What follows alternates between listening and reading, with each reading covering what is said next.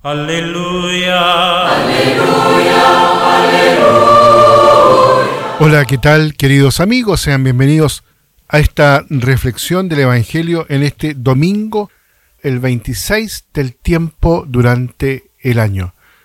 Reflexionamos el Evangelio de Mateo, ahí en el capítulo 21, los versículos 28 al 32.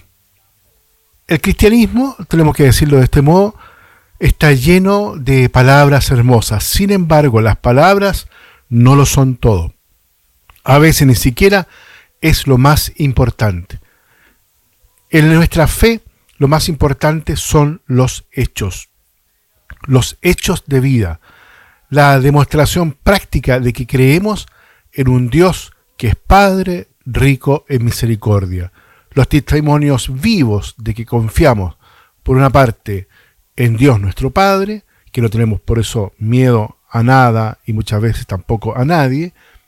Por otro lado, la fraternidad que anhelamos vivir día a día junto a cada hombre y su necesidad concreta, su dolor personal, sus necesidades más específicas. Así, ante Dios, ni cuenta el estar repitiendo muchas veces todo el día, Señor, Señor, sino cumplir su voluntad. Una voluntad que nosotros podemos conocer a través de su palabra, a través de los sacramentos, a través de los signos los tiempos. Podemos nosotros experimentar que quiere el Dios de nuestra vida, que muchas veces no es más que profundizar la experiencia del amor, de la fraternidad, que quiere paz, unidad entre los hombres, etc. Por eso, en este día, Jesús retoma en el Evangelio este tema fundamental, que es un tema, entre paréntesis, muy recurrente en los profetas. Jesús narra la parábola de dos hijos enviados por el Padre a trabajar en la viña.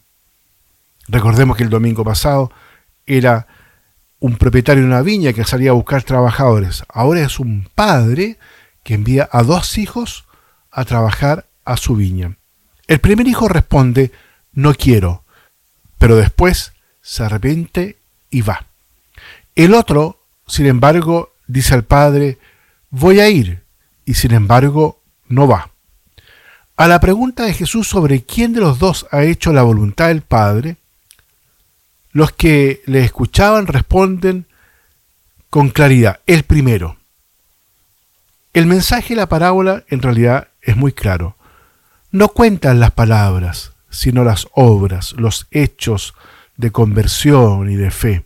Jesús, lo hemos oído, dirige este mensaje a los sumos sacerdotes, a los ancianos del pueblo de Israel, es decir, a los expertos en religión de su pueblo. En un primer momento ellos dicen sí a la voluntad de Dios, pero su religiosidad acaba siendo lamentablemente una rutina. Dios ya no los inquieta. Por esto perciben el mensaje de Juan el Bautista y de Jesús como una molestia. Así el Señor concluye su parábola con palabras muy duras. Los publicanos y las prostitutas van por delante de ustedes en el reino de Dios, porque vino Juan a ustedes, les enseñó el camino de la justicia y no le creyeron. En cambio, los publicanos y las prostitutas le creyeron. Y aún después de ver esto, ustedes no se arrepienten ni tampoco creen. Podríamos decir que esta afirmación de Jesús, que suena fuerte a nuestros oídos, dicho en nuestro tiempo, podría ser más o menos algo parecido. Quizás algunos que no son creyentes, que no encuentran paz por la pregunta de Dios. Los que sufren a causa de sus faltas y tienen deseos de un corazón puro, están más cerca del reino de Dios que aquellos fieles rutinarios que ven ya solamente en la iglesia el sistema, sin que su corazón quede tocado por esto, es decir, por la fe. Queridos amigos, esta palabra nos tiene que hacer pensar. Es más, nos tiene que impactar. Ahora, por otro lado, no pensemos que todo lo que hoy existe en la iglesia está alejado del espíritu auténtico del Evangelio. No, no es así. Nosotros sabemos, la iglesia tiene muchas instituciones, organizaciones sociales, caritativas, en las cuales, por ejemplo, el amor al prójimo se lleva a cabo de una forma también, de un modo eficaz y que llega a tantas partes y a tantos hermanos. Otras organizaciones de iglesia en las cuales muchos hermanos ponen a disposición su tiempo, sus fuerzas, por ejemplo, en ámbitos del voluntariado.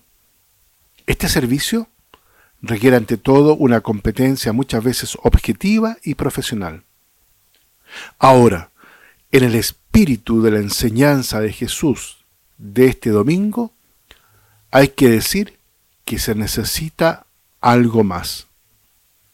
Se necesita un corazón abierto, que se deja conmover por el amor de Cristo y así presta al prójimo que nos necesita más que un servicio técnico, es decir, amor, con el cual se encuentra al otro el Dios que ama, Jesucristo.